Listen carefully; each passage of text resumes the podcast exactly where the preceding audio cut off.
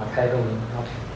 好，前面前前两个礼拜，我们大概都有几个重点，会放在希望大家可以多多的来认识耶稣，多认识我们这一位救主耶稣。尤其上礼拜，我们节目师在他的讲道里面也多次的一直提到，我们要来认识主，更多认识他的属性，认识他的作为，来认来清楚明白我们所信的。是因为耶稣到底是怎样的一位耶稣？我们信的是不是明白的？是不是清楚的？等等等。好，认识耶稣对我们基督信仰来说是一个非常非常重要的事情，也是非常好的一件事情，没错吧？那我想在座每个人都是跟应该是一致同意的。但是我们可能也要留意一个问题，就是当认识耶稣成为一种。对于每个人的要求的时候，可能就会出现问题。简单来说，就是会不会到最后，认识耶稣这四个字成为一种口号，就是基督徒挂在嘴边的，或者它变成一种哪来要求弟兄姐妹。来要求我们旁边肢体的一个说辞，一个啊命令。简单来讲，可能我们可能都跟周围的姐妹或弟弟兄说：“哎，你要认识主，你要来认识耶稣啊！如果你不认识，那你就遭殃喽。”我不知道大家有没有被这样子吓过？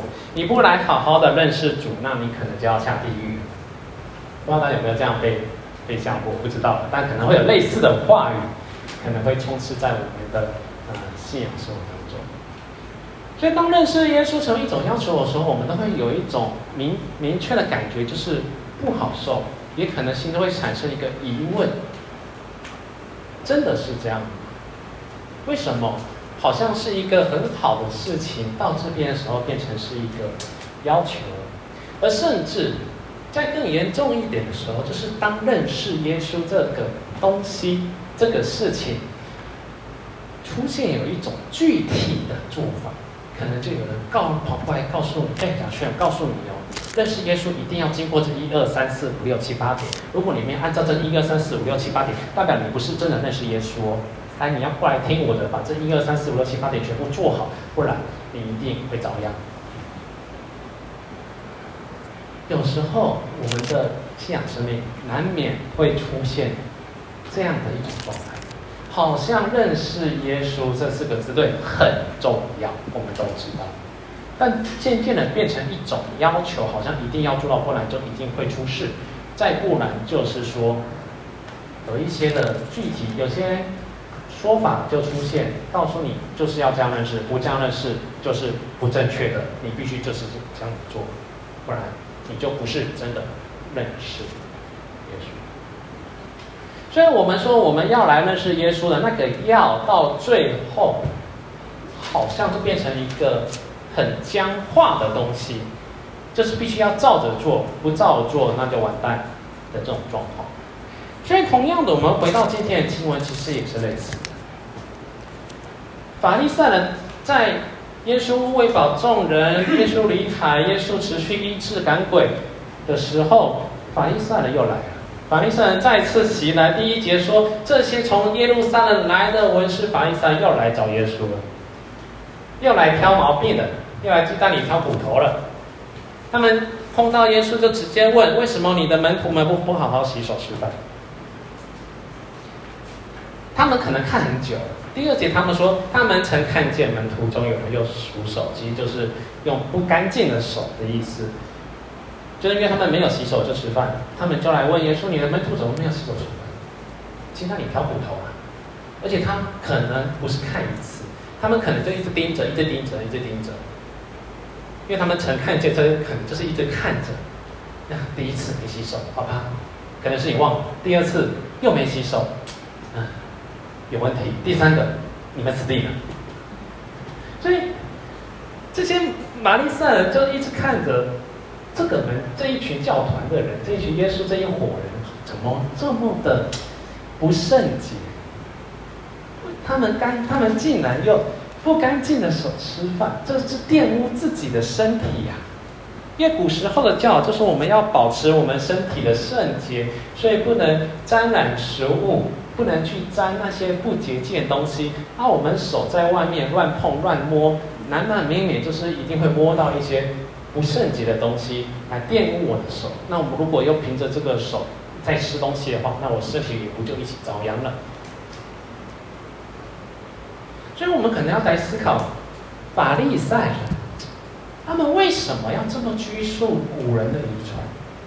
当然，以我们现在观点来看，洗手吃饭很重要的原因，是因为它真的是因为卫生的关系，可以让我们避免很多肠病毒的疾病或是流行病的一个问题。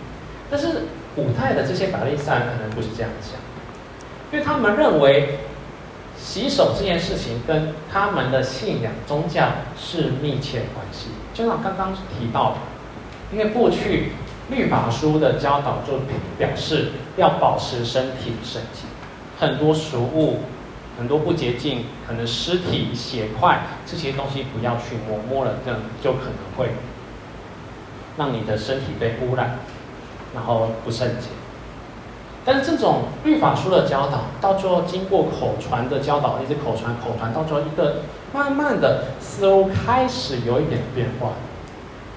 变成一个古人的一种遗训传统，来教导说，你的手不干净，如果没有经过一定的程序的洗手，哦，大家不知道，大家你知道以前的洗手多麻烦吗？不是像我们水龙头一开洗手，然后肥皂搓一搓就好，他们的洗手没有那么的简单，他们洗手可能手要先浸泡在水盆里面，然后搓洗。然后还要洗到上臂这边，他们有一整套的我们所谓的仪式，来确保你的手是圣洁、干净的，才可以来吃饭。很麻烦的一件事情。那像我们现在洗手，可能水冲一冲，然后就吃饭，可能连肥皂都没有上。但但是以前的可能不一样，他们的手是洗的非常的。干净、清洁，而且繁琐。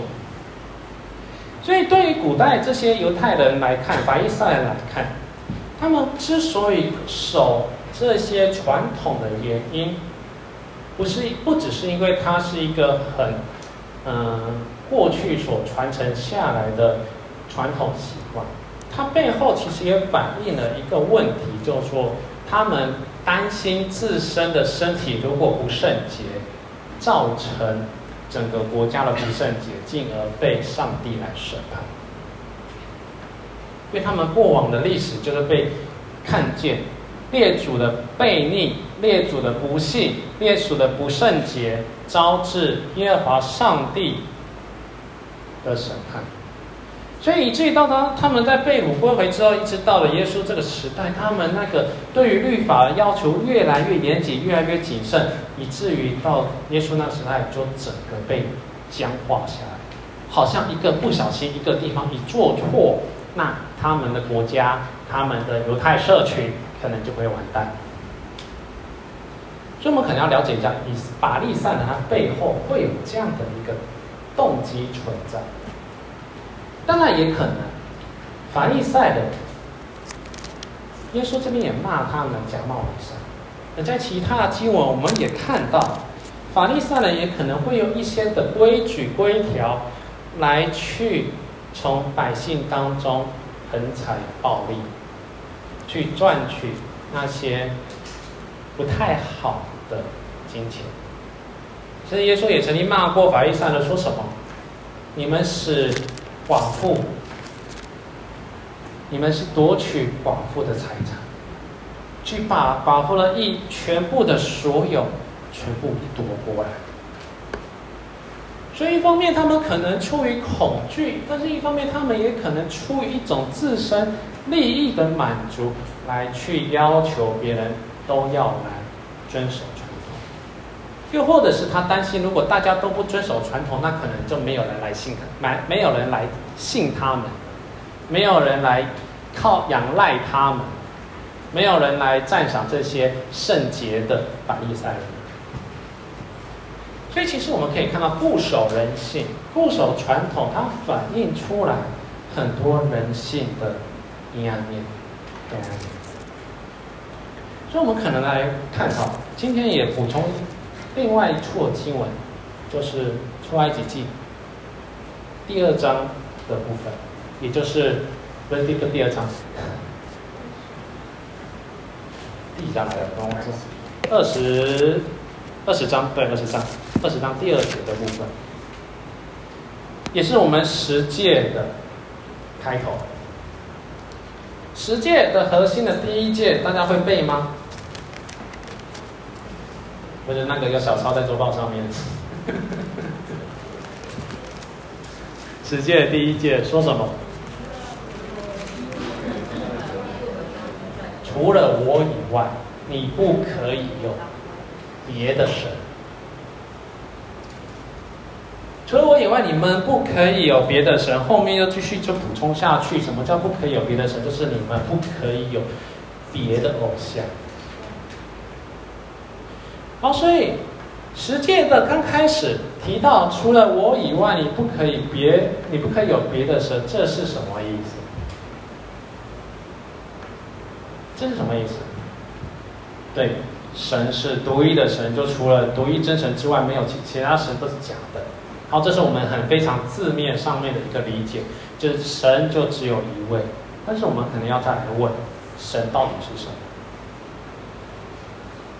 过去我可能有稍微的提到过，就是神是什么？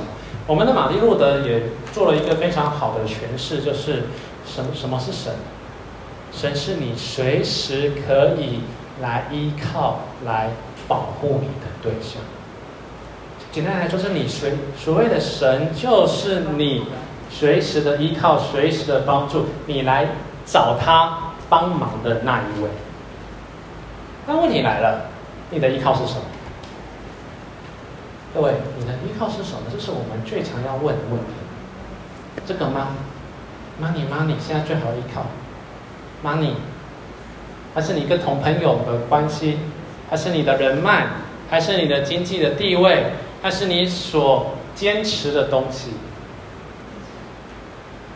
所以十诫开头，第一诫，除了我以外，你不能有别人神。它不单只是告诉有一只有独一真神这个客观事实，它还要强调了一个事情，就是你的内心所仰赖的到底是谁？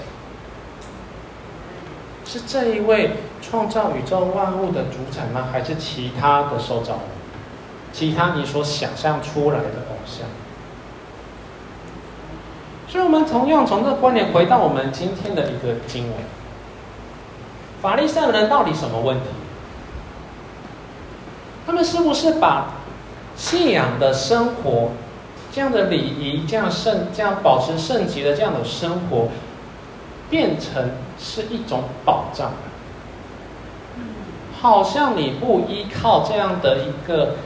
传统这样的一个习惯，你跟神之间关系就断了，你就会乱了，你就会乱七八糟，你就会动乱，然后你就会遭殃了。会不会变成这种传统，变成一种保障？同样的，不止在犹太社会，在很多的社会里面也是一样，很多的传统背后，它反映的是一种不安全。好像没有照着这样传统去做的话，就一定会出事一样。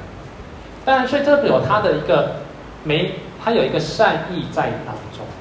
但当你变成一个僵化的时候，就会出现一些，就是你的那个重心就已经不是在原初的本意，你只是在害怕了。而另外一个问题就是从神认为到我就是这样认为，这也是一个偶偶像化。的信仰会有一个像一个现象，神说要效要不要效法这个世界，要心意更新而变化。对，这句话没错，所以就到带出一个事情，就是这个世界我们不要去效法，然后到最后变成这个世界是不好的，然后到最后就变成我认为这个世界是非常糟糕的，所以我们不要亲近这个世界，我们要与这个世界相隔离，最好这世界所有东西我们都不要去碰。一碰那就完蛋，你就是不讨神喜悦。你如果追求世界上的事情，你热心工作，你就是不讨神喜悦，因为你在意你的工作，不在意上帝。没有，从这也是另外一种偶像化，从一种神认为到我就是这样认为。上帝说说了要那个我们要谦卑恭敬的来到他面前，说我们要谦卑，要不能够太自满，然后到最后就变成说我不是一个，我不是那个我不是一个很好的东西，会吗？然后到最后别人来夸奖你的时候，就说啊没有啦，我很糟糕啦。然后不然就是说如果。不然就是说，如果我觉得自己好的话，那上帝会来惩罚我。所以这真的是一个神认为到神所认为的东西，变成是我认为就是这样。往往那个你在那里靠，也就从神的身上跑到自己的坚持。然后另外一个现象叫做。你可能对折善固执、坚持己见，你觉得这这个东西是太好了、太棒了，一定要带来教会来好好的使用。可能之前的双翼小组、幸福小组，又或者是那个学生运动，或者是那个敬拜祷告，或是那个万国祷告之类的，很多教会流行一些好的事情。没错，它是好的事情，然后你领受了，你就觉得哦，这个好棒棒，我一定要带来教会。对，起初的意思是好的，但当你觉得一定要做，就是要这样子的时候，其实伤害在这个时候带来带来的，因为你就觉得我的这样的观点，我就觉得这样子教会一定可以复兴，教会一定可以。活络起来，但相反的，有时候这件事情的背后，会不会其实也反映了你是在掩饰，你是在逃避自己的缺乏软弱和不足？为什么会那么想要幸福小组？你看见的是教，你可能看见的是一个教会内的一个缺乏，或者信仰那个人数的递减，但是。有时候在推的时候，你可能反映其实自己对于传福音的工作没有那么热忱。希望你可以借着这个运动来带起自己这个软弱不足的所在。又或者是你看到很多很美好的教会的敬拜，每一天的敬拜，每一每一周的敬拜都好像是那一个热闹的演唱会、热闹的氛围、热闹的圣灵的运转感动，你也希望。教会也可以如此，但是有时候，像以前有个学生，这边讲以前有个学生，他跑来跟跟我说：“哎，是上哥，嗯，为什么我们教会的诗歌总是带得这么沉呢？”他就这样跟我讲，然后我就说：“为什么？”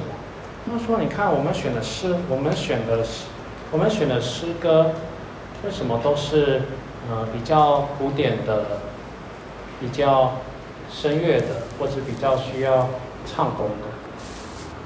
后来我就继续追问下去，我发现到他之所以会觉得教会的诗歌沉闷，并不是因为诗歌沉闷，是因为他看见就是那一个很热情的敬拜，也相对还有另外一个问题是他看，他也看见自己内在。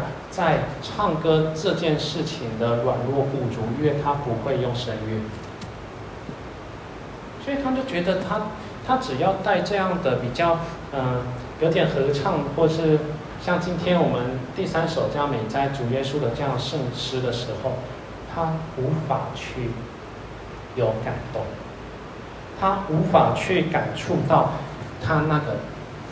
音乐的美好，因为他就是觉得自己的声乐，他自己的唱功很弱，没有办法透过那首诗歌去带起整个敬拜的氛围，所以他自然就有个印象，就是说这些古典的圣诗或是比较早期的诗歌是不适合拿来带敬拜的。但真的内心去挖掘发，就会发现到，原来他只是在他唱歌的这个领域上面，他想要逃避，有所缺乏，有所软弱。他的反映的内心的一个世界是软弱不足的，因此他想要用外在的东西来去填塞他这些空洞的。所以，其实耶稣有时候在骂法利赛人的时候，其实也是。他骂这些法利赛人内心其实是充满苦毒的，内心充满埋怨、假冒为善的这些，也对照出来内法利赛人可能在他的灵里面是极度缺乏的。所以，想要借由其他的外在的形式，来去满足，来去掩盖自己内心的不安，自己内心的不圣洁。好，所以渐渐的，偶像化的结果会形成一种保护意识，他保护自己，也透过仪式，透过这样的宗教的氛围，来建立起一种舒适圈。我只要在这个舒适圈里面，我活出我的圣洁，活出我的坚持，那我的世界就完美了。这可能是比较消极面的部分，是一种趋于一种保护的措施。但另外一方面，有时候会过坚持传统，也反映的是一种复制过往的成功模式。因为我觉得我过往有这样成功激励。那我同样的，在未来时候，我持续使用同样的方式，可以带来成功，而且通过这样的方式来满足我的自身的价值，还有内心的这种欲望。好，所以这种偶像化的信仰，到最后，到最后，从原本我们说要讨神喜悦，到变成讨神喜悦，这两个概念有点不太一样。讨神喜悦是我们内心。盼望的是神喜悦的，但是另外一种，如果我们专注于在讨，从神那边讨来我的喜悦，所以变成我们的信仰到最后就变成一种交换，跟上帝来交换。哎，你看上帝，我帮你做那么多、那么多、那么多，你该总给我好处了吧？我不知道大家信仰有时候会不会有这样的问题，这样的想象。主啊，我为你做那么多。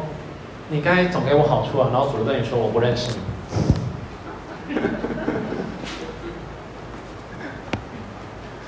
对，讨喜。有时候信仰到最后，我们可能要很留意的。当我们把它变成偶像的时候，其实也就是变成我们在跟上帝讨交换。所以我们在马太福音登山宝训的时候也提，耶稣在教祷告的时候也是嘛，你们不要像外邦人那样子的求。外貌人的求不就是一样，就是盼望他的偶像可以给他这样的好处吗？通过帮助偶像完成一些事情来换得自身的利益。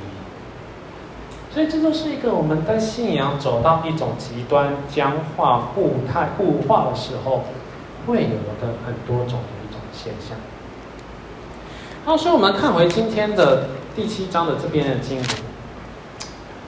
有人很常说，耶稣在反犹太传统，才让自己遭殃，是吗？耶稣真的是在反传统吗？其实我们会发现，传统每一个传统，每个利益都有它的一个善意在背后。那我们以恩最近反映，按照我们华人的传统，可能就是不能拍他肩膀。对，刚刚有提到嘛，不能拍他肩膀。对，我们可能要去了解这意义，为为什么不能拍肩膀？我们可能有些人啊，这没有科学根据啊，这个是迷信呐、啊。哎，但是我们很留意哦，我们身体先有些身体是先，我们身体是精密的，上帝创造是，上帝的创造是非常我们无法去猜透的，包括我们人的身体也是一样。所以拍肩膀，它反映的可能是。某一条神经，某条穴道，然后孕妇可能在刚开始，嗯、安胎的过程里面，安胎过程里面可能有一点风吹草动，身体可能就会受到影响，以至于影响未来胎儿的安胎。所以我们要知道，传统背后有时候它是有好的利益在里面。所以传统问题不在于传统的本身，传统的问题在于人将传统视为一种保障。人将传统视为一个保障，还有我们自身价值欲望的实现。透过我们活的传统，可以让自己的生命可以安稳。透过传统，我们让自己得到我们所想要的东西，所想要的地位，满足自身的欲望。所以回到我们自身的信仰。我们有时候在固着自己信仰的坚持，不是说不好，我们要去留意那个坚持的背后，它到底是反映我们对于信仰上帝，还是其实在信仰我自己？这个我们都要留心去查验查看。所以信仰这样话，我们要怎么查验？很简单的地方就是，你的心到底属于谁？以赛亚，耶稣使用以赛亚预言说：“你们这些假冒为善，如同经上所记，你们嘴唇尊敬神，心却远离神。你写你的我们的口在那边口唱心和，然后敬拜赞美，但是有时候我们内心真的没有在上帝的身上。我们在我们所担忧的事情，我们在我们坚持的事情，我们在不是上帝的东西。”所以变成是说，我们以为我们在守神的诫命，但变成只是在满足自我而已，都在自己的身上。一个信仰热切的人，主啊，请你赦免我，请你宽恕。但为什么有时候有些人听到“请你赦免我，请你宽恕”，心里会非常的感冒？因为我可能在那个人的说话的身上看不见那个宽恕，他可能在祷告时那请你宽恕我的时候，他可能对他的家人无法饶恕，他可能对他的儿女无法宽恕，这跟这他所信仰的跟他神之间的那关系是都不上来。所以，即使我们说着“请你宽恕我”的时候，其实耶稣也会提醒我们一件事情：你看见我们，你看见我对你的宽恕，那你对你的家人呢？所以，有时候我们说以神为诫命，但是那真的是在保，有时候只是在让我们内心可以好过一点。所以到最后是为了自以为的坚持，然后甘愿破坏关系，这也是耶稣这边提到的嘛。你当孝敬父母，又说咒骂父母的必治死他。对，这是孝敬的功课，这孝顺我们父母的功课。啊，结果法利赛人怎么说？哎呀，没关系啦，你把刚奉的奉献好，你就可以不用养育你的父母。因为他们更坚持认为，要先有圣殿。圣殿必须好好的运作。最近我在跟春妹姐在读《那尼西米记》嘛，我们都看到嘛，以色列人后面很强调，尤其那尼西米、以斯拉他们之后，非常强调圣殿的运作。那圣殿运作运作到最后，就出现了这样的一个现象：人对父母说：“我所当奉献的，以及做割拜。”对。奉献很重要，奉献让圣殿运作是很重要的事情。但是当你一直坚持要圣殿运作，你要教会运作，就变成回到我们自己身上。我跑回去跟我爸妈说：“哎、爸妈，那个我的钱全部奉献给教会哈，那个养育你们靠自己啦。反正你们现在有房有车，什么都有了，反正我也不再靠你养，没关系了。我不用再怪你，我不用顾你了。你那个你们好好活着自己就好了。可以这样做对吗？”我可以因为我把我献身了，然后就说：“哎，老爸老妈，不好意思，我不养你了，拜拜。”可以吗？但是我们也确实看到很多人却为了这样的一个信仰坚持，关系被破坏。有很多夫妻，传道人的配偶，不能说对传道人的配偶，因为他们的献身，他们对于上帝热情的一个侍奉，结果带对于他们的家庭产生毁灭性的破坏。我们都可以听到，从古至今，难免可以听到有哪个传道人，有哪个宣教士，是真的舍弃一切。当然，这个舍弃是有一点讽刺的，真的是舍弃一切，以至于整个关系的破坏，然后投入在他的宣教的侍奉、传道的事业。所以，为什么有很多 PK 的第二代会觉得少了一种父母的爱？PK 其实就是指那个牧师儿女的意思，内心难免会不平衡，就是因为他放他看到父母。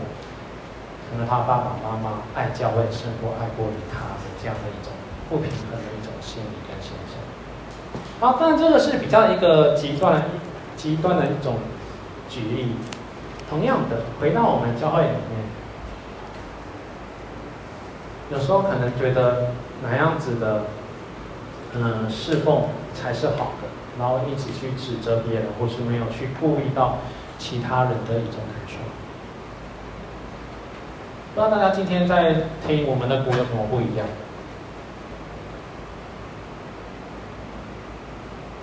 嗯，可能差不多。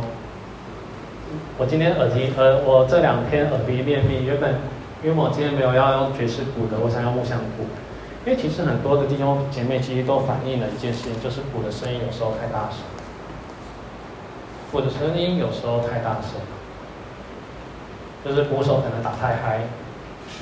但是如果一个鼓手说：“我就是要这样打。”如果今天我跟李红龙说：“哎，李红龙，你今天鼓不要太大声。”然后结果李红龙就要反过来说：“不可以，我的鼓就是要大声。”各位，如果这样的话，我们可以注意到一件事情：如果我的鼓不够大声，不代表我不够热忱，没有在上帝里面这么热情。当然，我这个红龙也不知道会不会讲这种话了。都他讲，我要感谢，我也要感谢上帝啦。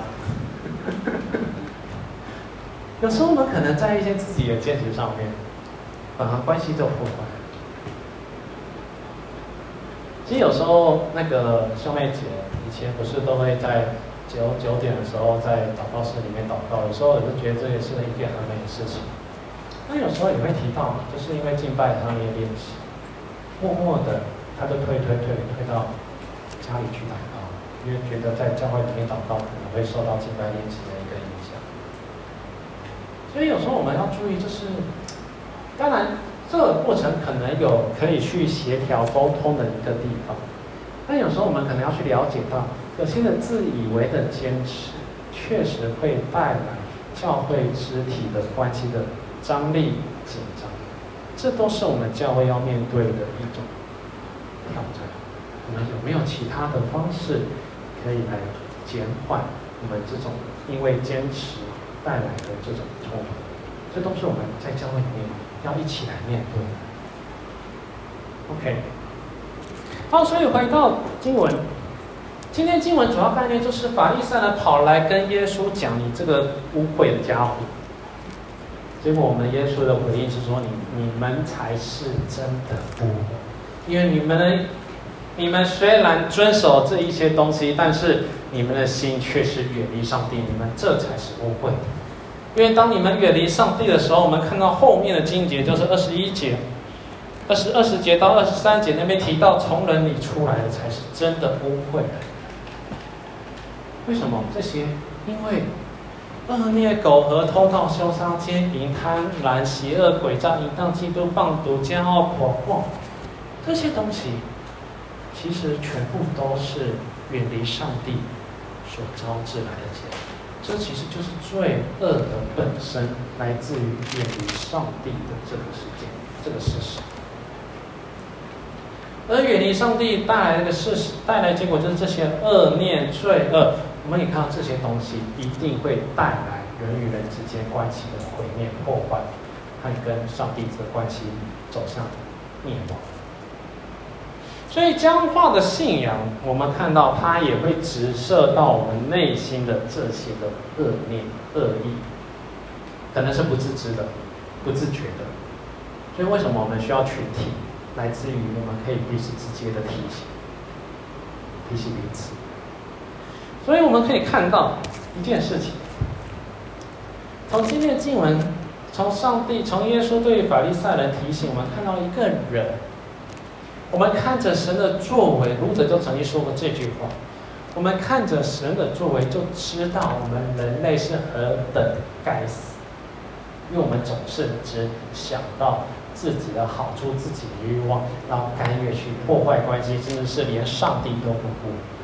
人类是何等该死到无可救药！人类太可恶了。我们去毁灭人类好了。所以，我们看到今天，耶稣，他其实耶稣今天他把律法讲得非常的清楚。耶稣举指明确指出上帝的在律法上面的心意。其实就是人与人关系、人与神关系的那个和好跟美好。他也明确指出信仰生活准则要远离罪恶。他指出的父母儿女之间的关系是那个样子，应该是要那个样子，但是人却把它败坏了。同样的，他也指出一个生活准则，就是二十节到二十三节那一切的。反面的那个反面的那个好，要远离罪恶。但是我们确实在律法里面也看到，人就是如此的无可救药。耶耶稣在今天的内容也真的是提到，人类真的真的没有办法靠着自己，好像透过外在的追求。就可以满足我们内心的这些空洞罪恶。耶稣指出，人确实需要救赎，而律法也表明出来，人是毫无盼望，还有毫无可能性。因为人最终是远离上帝，进入到罪恶的权势之下。人类真的是太可恶了。所以路德也讲过一句很名很有名的一句话，就是说，我们日日夜夜都在违背律法的教训。我们读过十诫，我们读过律法书。路德指出，当我们读完这一切，我们会发现到，我们日日夜夜都在违背律法。没有一人，一个都没有，因为没有半个人可以去完成律法上的要求。那。所以今天的经文福音到底在哪里？其实如果讲到这边的话，其实我们每个人都是应该心会很沉重的，觉得人物很重要的一个人，我们还是去撞墙摔死算了。所以福音在哪里？盼望到哪里？律法直接把我们内心深处的东西直接抓出来，好好的检查，只差没有好好的鞭尸了。律法将我们内心的这些罪恶样式全部把它抓出来。耶稣也透过律法，让我们去看见人心整个邪恶败坏。所以福音到底在哪里？所以我们可以继续看圣经。今天的段落很有趣，它是夹在两个主题中间。一个主题是前面，尤其在五饼二鱼的故事。耶稣如何喂饱群众、供应群众、保护群众、保护那些神的百姓？当然还不记前面一到五章，神如何来服侍，耶稣如何来服侍这些选民。而在后面这个故事的后面，我们留意到这个故事的后面的章节是讲耶稣进到外邦人的里面。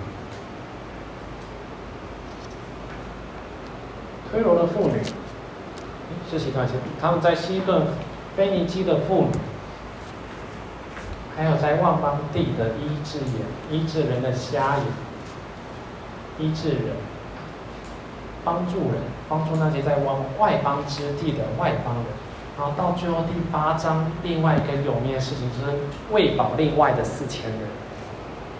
我们可以去看一下那个脉络，会发现到前面的五千人是犹太人，后面的四千人很可能、很可能应该是应该是可以保证是就是外邦人。耶稣在外邦群体也同样的去喂饱这些外邦人。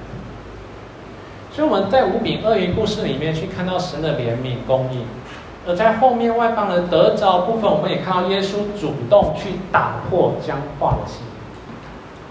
因为以色列人都觉得这些外邦人就是该死的，这些外邦人就是不圣洁的，这些外邦人就是不需要拯救的。但是我们看到后面七章二十四节到八章九节，是耶稣主动的去打破这个僵化的心。他也怜悯外邦人，也供应外邦人，也保护外邦人，也与外邦人是同在的。所以，我们从这边，从整个福音书，我们可以看到一个很清楚的福音。律法书说：“人类，你真的太可恶了！人类该死啊！要全部毁灭，就要打掉，最好是挪亚洪水再来一遍呢、啊。”但是福音告诉我们一件事情。你们来，我们每次圣餐的时候，我们都会说那一句话：“我都为你预备好。”这是主耶稣的一个应许跟他的呼唤。你们来，都为你们预备好。预备好什么？就是他的救恩。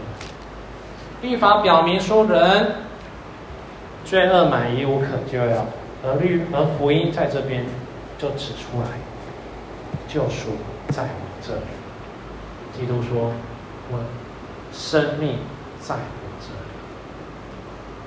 所以福音就是告诉我说：“你们来，福音都为救恩恩典都为我们来预备好。”所以福音告诉我们一件很重要的事情，就是人都需要救恩，而且是白白得着的。是耶稣主动在我们身上，透过他十字架上。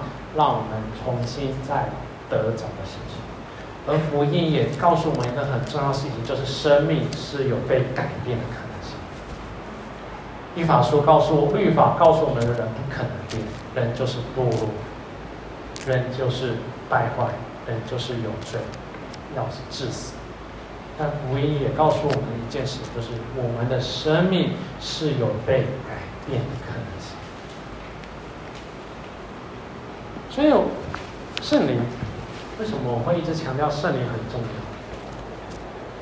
很多人都会觉得，为什么在信主后，好像越来越容易感受到罪？为什么？是恩典，因为圣灵在我们内心动工。我们看到清楚，是圣灵透过律法提醒我们的生命哪个边有问题。所以信基督徒之信基督之后，往往会对罪很敏感，这是很正常的，因为你以前是没有病识感的，如今你有病识感，你就自然的会被提醒。透过圣灵，我们律透过圣灵，他用律法持续的去提醒、去光照我们生命当中的各种问题。但如果只是这样的话，那我们生命应该是绝望的。因为刚刚提到，因为我们只看，我们会看到人的完全的不足，所以圣灵也带也会持续的做一件事情，就是圣灵他也会让我们去看见基督的救恩，去让我们去认识到基督的救恩到底是怎么样的一个一回事情，而透过基督实际上救恩，他的复活的生命以及他的未来再来的这些应许。圣灵也持续在我们当中去，让我们在患难里头，在罪恶权势捆绑里头，我们仍然可以去持续领受他的恩典。所以保罗在罗马书十二章就提到，我们要将身体献上，当作活祭，这是神所喜悦，是理所当然的事情。要知道，这个不是凭着我们意志可以去成就的事情，这完完全是圣灵在我们内心去带领我们。他带领我们去看到生命的不足，也让我们去看到耶稣的救恩，也让我们去持续的去领受那些种种白白得来的恩典。最终会导向的一个方向，就是我们来到上帝的前面。向他献上敬拜、感谢跟赞美。这也是启示录老约翰在天上第第一次直接领受到的一个事实，就是万民众长老。活物全新的向这个创造主宰，也以及这一位被杀羔羊献上敬拜。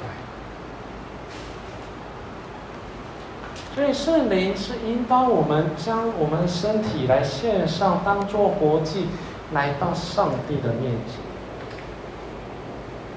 所以，我们对于过去的那个坚持传统，在灵的里面，心思开始被更新。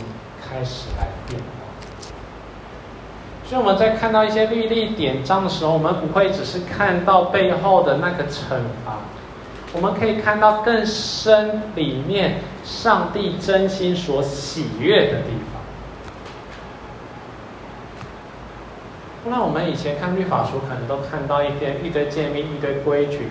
在我刚出信的时候，在看摩西五经的时候，我都觉得哇，这个上帝实在是太严厉了。好像一个地方没有做好，那一定就被天打雷劈。他可能一个击打我就挂了一样。就是跟我认识，但但只是在圣灵在持续引导我带带领我的时候，我慢慢的再去看到律法书不是在讲那个严厉的惩罚，律法书在讲的是一个人与神之间关系上面的一个心。所以当我们心思更新变化的时候，我们看到那个律不再只是一个。严厉的惩罚，我们看到是一个神的善良、纯全、可喜悦的旨意，以至于我甘心乐意的去追求，即使我追求不到，但但是我知道，我有耶稣基督作为我随时的帮助，即使我软弱跌倒，我靠着基督再次可以站起来。我们一起祷告。